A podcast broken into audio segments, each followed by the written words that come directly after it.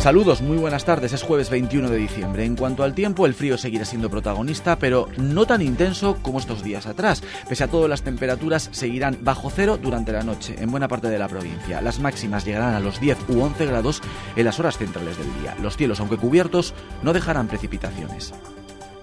El número de ataques de lobo al ganado en suelo palentino ha venido creciendo, especialmente desde el año 2022.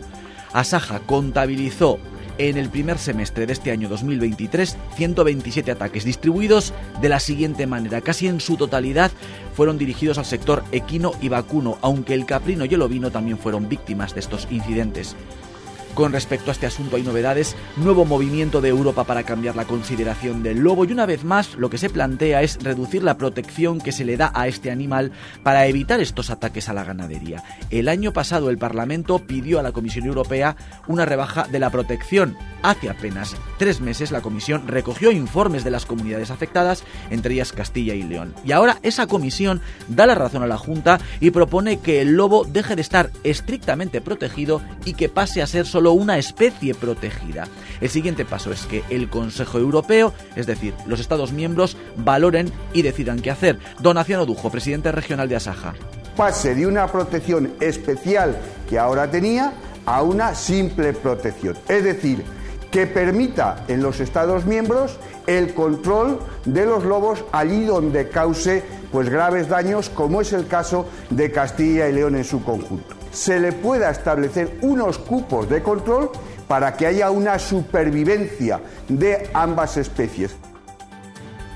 Seguimos recogiendo reacciones a raíz de las palabras del ministro de Transportes, Óscar Puente, en las que casi cerraba la puerta a la ejecución de más soterramientos en España. La plataforma en defensa de esta obra en la ciudad pide a la alcaldesa que sea contundente en la defensa y justifica la denuncia interpuesta a DIF por la incompatibilidad de las obras de la B con un posible hundimiento de las vías. Alma Míguez. Sí, aseguran que han acudido a los tribunales porque no les ha quedado más remedio y su objetivo es que se paralicen y de forma inmediata las obras de la alta velocidad que ya se están ejecutando en Palencia y que son incompatibles con el soterramiento.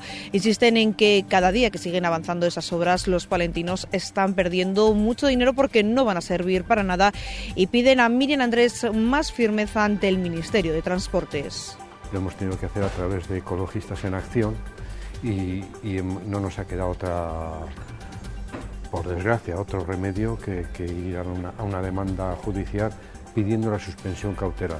Se están enterrando cada mes más o menos medio millón de euros, por lo tanto es urgente paralizar cuanto antes la obra porque se está invirtiendo ahí un dinero público. En el momento que ella es alcaldesa ahora, dice ya, ya no tienes que mirar por tu partido, tienes que mirar por, los intereses de la ciudad.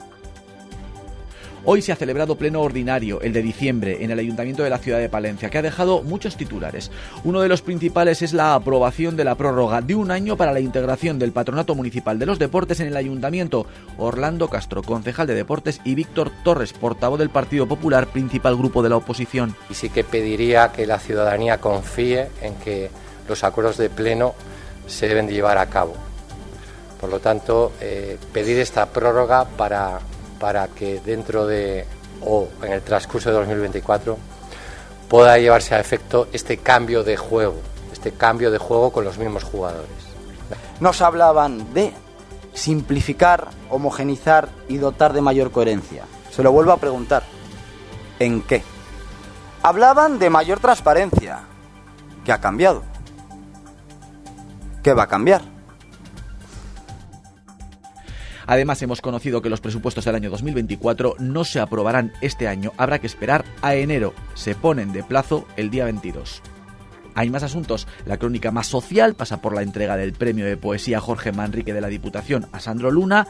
También en la Plaza de la Inmaculada ha arrancado la iniciativa Jueves Universitario Navideño. Marta Caña, los detalles. Una vez al mes, el Ayuntamiento de la capital quiere potenciar los jueves universitarios. En esta ocasión, en un ambiente muy navideño. Por eso, aquí hoy en la Plaza de la Inmaculada, los universitarios van a poder disfrutar de diferentes conciertos. Además, quieren acercar una de las tradiciones más populares de la catedral, tirar de la coleta de la doncella de Doña Inés de Osorio, porque este movimiento puede tener un aprobado detrás. Toda la actualidad de la capital y la provincia aquí en Vive Radio Palencia.